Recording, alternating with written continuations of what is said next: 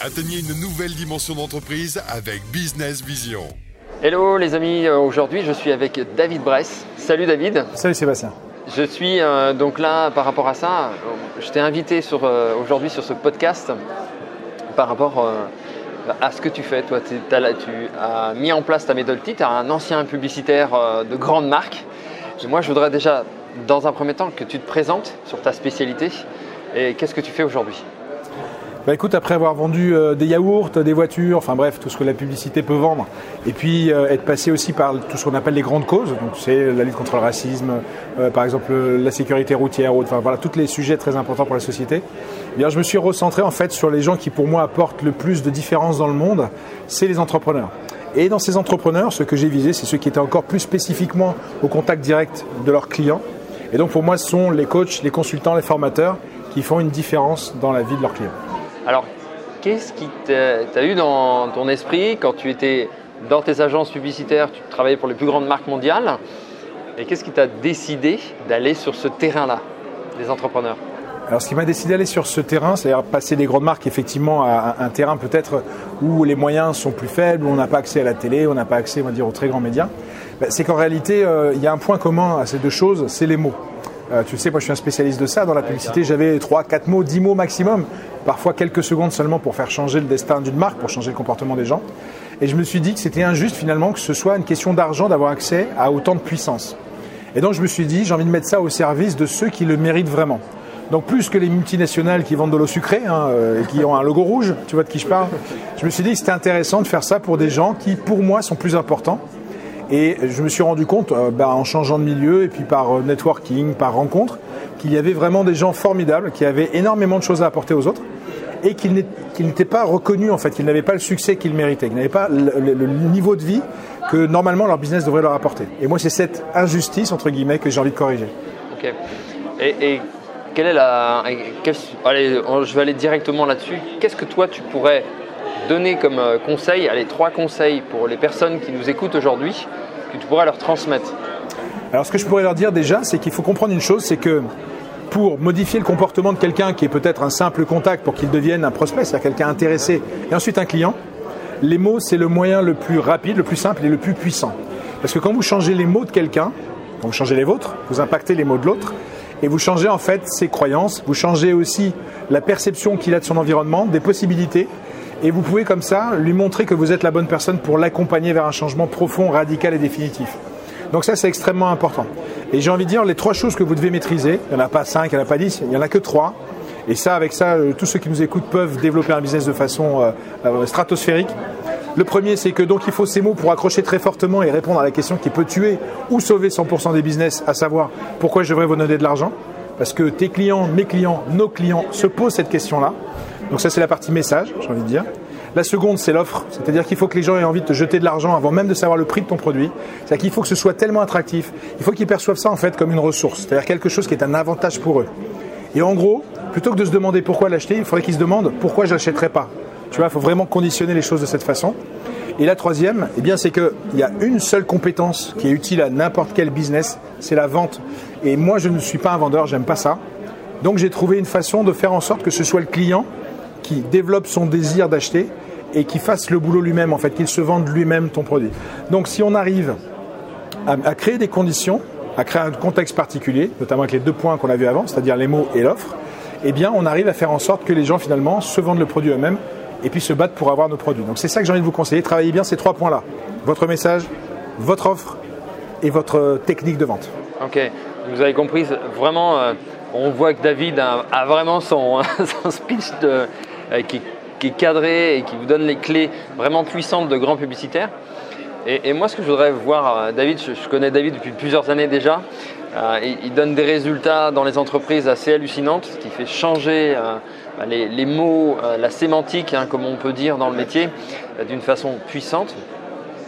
Moi, ce que je peux te demander, euh, David, est comment toi, aujourd'hui, les, les- plus grandes erreurs en fait des entreprises qu'elles font, euh, qu'est-ce que qu'est-ce que tu en retires, qu'est-ce que tu vois aujourd'hui sur le terrain? Alors c'est une excellente question parce que effectivement on parle toujours de ce qu'il faut faire, mais pas de ce qu'il faut arrêter de faire. Et donc je vais t'en donner quelques-unes. Euh, si ceux qui nous écoutent sont dans un business qui est basé sur eux, par exemple, Euh, il faut qu'ils comprennent une chose, c'est que le, le pire ennemi de leur business et de leur communication, c'est le fait par exemple de se présenter par une étiquette. Je suis architecte, je suis formateur, je suis. Quand on fait ça, on se met automatiquement dans une espèce de panier où il y a par exemple quand on est consultant, on se met dans le panier des 20 000 consultants qu'il y a en France. Donc se définir par sa fonction, ça n'apporte rien que de la banalisation de ce qu'on fait. Donc ça, il faut arrêter tout de suite de, faire ce truc-là. Ensuite, donc qu'est-ce qu'il faut faire à la place? Ouais. Je vais essayer de te donner la réponse en même temps. De toute façon, j'allais te la poser la question. Donc on ne fait plus ça. En revanche, on se définit par ce que l'on change dans la vie de son client. Comme ça, le client a envie de savoir exactement qui on est, d'où on vient. Qu'est-ce qui justifie qu'on peut promettre ça Donc, première chose. Euh, seconde erreur que je vois beaucoup, euh, ben, c'est le fait d'essayer de vendre, c'est le fait d'argumenter, c'est le fait euh, d'essayer d'expliquer aux gens pourquoi ils devraient acheter le produit. En réalité, les gens n'achètent quelque chose que s'ils comprennent l'impact que ça va avoir. Donc ils achètent l'impact, ils n'achètent pas le moyen. Donc il faut arrêter de vendre le moyen. Ça c'est vraiment très très important. Et- qu'est-ce que tu pourrais dire comme deuxième point, éventuellement, une autre euh, point négatif que d'autres continuent à faire et que tu conseillerais d'arrêter? Alors, quand on est un super expert, c'est comme ça que je nomme ceux que je considère changer la vie euh, dra- dramatiquement, on va dire c'est pas le bon, c'est un peu une traduction que je fais là de l'anglais, mais puissamment la vie de leurs clients, c'est que souvent, quand on est à ce niveau-là, qu'on est un super expert, on a plein de cordes à son arc. Et le souci, c'est que quand on dit en gros à son client, je peux tout faire, le client il entend, je ne peux rien faire. C'est assez problématique, mais donc plus on est fort dans notre domaine, plus finalement notre capacité de notre niveau d'attraction et notre capacité à séduire diminue. Donc il faut absolument essayer de comprendre quelle est la chose sur laquelle on est magique pour nos clients. Et quand on appuie notre business là-dessus, on a ce qu'on appelle dans la publicité un cheval de Troie, c'est-à-dire c'est le point qui va nous faire rentrer dans le cercle de confiance du client.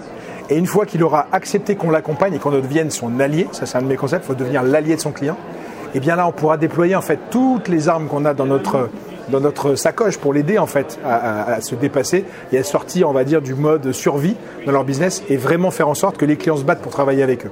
Donc choisir une compétence, celle où on est magique. Ok. Est-ce que tu aurais une anecdote euh, dans ton parcours professionnel que tu pourrais nous transmettre? As-tu une anecdote sur quoi? Parce que j'en ai plein. Ah ouais, c'est toi qui choisis, je te laisse choisir. Euh, une anecdote. Euh, ce que je te propose, Sébastien, c'est une anecdote en fait que j'ai vécue avec un client, qui est quelque chose de très simple, par exemple sur un mot justement, la discussion sur un mot.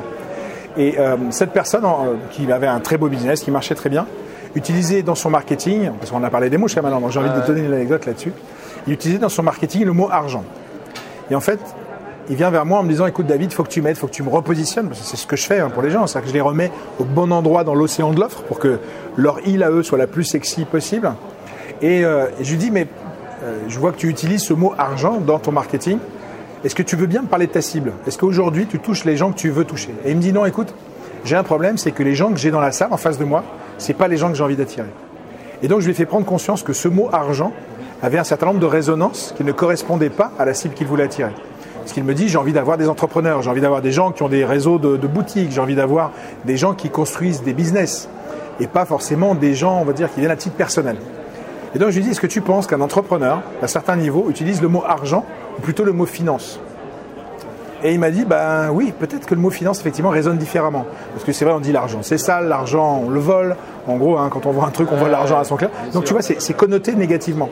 Alors que les finances, on va dire, c'est un art, les finances. Donc il y a quelque chose de plus élevé, quelque chose aussi de- d'un rapport à l'argent qui est apaisé dans la finance, qui n'est pas dans l'argent. Parce que tu sais, on dit l'argent, c'est rageant. Pour pas mal de gens, c'est quand même quelque chose de douloureux. Et donc on a changé ce mot-là. C'est pas grand-chose, hein, on a changé juste ce mot-là. On a remplacé le mot argent par le mot finance. Et l'année d'après, bah, il m'a dit clairement que déjà il y avait plus de monde et qu'en plus le niveau des gens qu'il attirait maintenant était totalement différent et correspondait enfin à ce qu'il voulait. Donc cette anecdote-là, je te la raconte pourquoi? Parce que je voudrais que ceux qui nous écoutent comprennent une chose, c'est que les mots qu'on choisit nous permettent d'une certaine façon de choisir les clients qui vont venir à nous. Il y a des mots qui sont faits pour certaines personnes et qui ne sont pas faits pour d'autres. Donc il faut vraiment mettre en adéquation qui j'ai envie d'aider. Tu as vu, hein, je pas envie de te dire à qui j'ai envie de vendre des produits. Qui j'ai envie d'aider avec mon produit et quel est son langage à lui. Et si j'arrive à parler son langage, il va comprendre que c'est à lui que je m'adresse. Donc ça c'est un petit tip, ça coûte rien du tout. Et la prise de conscience de ça et la modification, donc quelques petits mots très simples, on parlait de sémantique tout à l'heure, c'est le terme technique. Ben, quand tu changes quelques mots, tu changes en fait le message que tu envoies et les personnes qui sont destinées euh, à ce message l'entendent. Voilà, et ça change vraiment tout après dans toute la, la- la partie de l'entreprise, dans le marketing, même au, sein de l'entreprise, ça fait vraiment des grandes différences. Oui, parce que quand on attire enfin les bons clients, déjà on se débarrasse des grincheux et des fauchés. C'est quand même euh, une douleur pour pas mal de gens qui vivent de leurs conseils. Euh, se taper des clients qui ne sont pas les bons, c'est quand même très désagréable. Ça attire des personnes du coup aussi qui voient la valeur que l'on a. Et comme tu le sais, moi j'ai une phrase qui explique un petit peu ce que je fais, c'est que en fait, je te donne les mots pour créer une valeur perçue tellement forte aux yeux des gens que tu as envie d'avoir, que tu as envie d'aider, que le prix devient accessoire dans la décision de travailler avec toi. Ça devient juste un détail administratif à régler. Pourquoi? Parce que si tu utilises les bons mots pour les bonnes personnes, ils se disent j'ai enfin trouvé ce que je cherchais.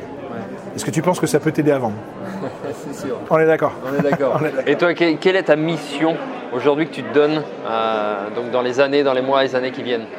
Alors à titre personnel, ma mission, c'est clairement de faire en sorte que les gens qui mettent énormément de talent, énormément d'énergie à travailler sur leurs compétences, à améliorer ce qu'ils font de jour en jour pour aider leurs clients, ces gens-là, j'ai envie qu'ils aient le, succès qu'ils méritent. Aussi bien en termes de reconnaissance qu'en termes de notoriété, mais aussi en termes d'argent. Parce que quand on crée son business, c'est parce qu'on rêve d'un certain mode de vie. Je ne parle pas de travailler moins, de gagner beaucoup d'argent ou quoi. Mais pour certains, ça va être d'avoir les horaires aménagés. Pour d'autres, ça va être de changer de ville. Enfin bref, chacun voit sa réussite un petit peu à sa façon. Et moi, je me dis que si j'aide ces gens-là à se connecter, je suis un peu une agence matrimoniale, moi je les aide à rencontrer leur client idéal, mais pour ça, il faut qu'ils deviennent, eux, le fournisseur idéal. Et à partir du moment où cette rencontre se fait, l'histoire, elle est belle, et surtout, elle peut durer toute la vie. Donc c'est ça la mission que je me donne, c'est faire en sorte que la qualité soit reconnue, et même financièrement parlant. Il y a trop de médiocrité qui Ouais, non, mais c'est génial, David, c'est clair. Et, qu'est-ce et où on peut te trouver alors aujourd'hui euh, donc euh, sur euh, sur internet? Bah, très simplement, davidbrace.fr.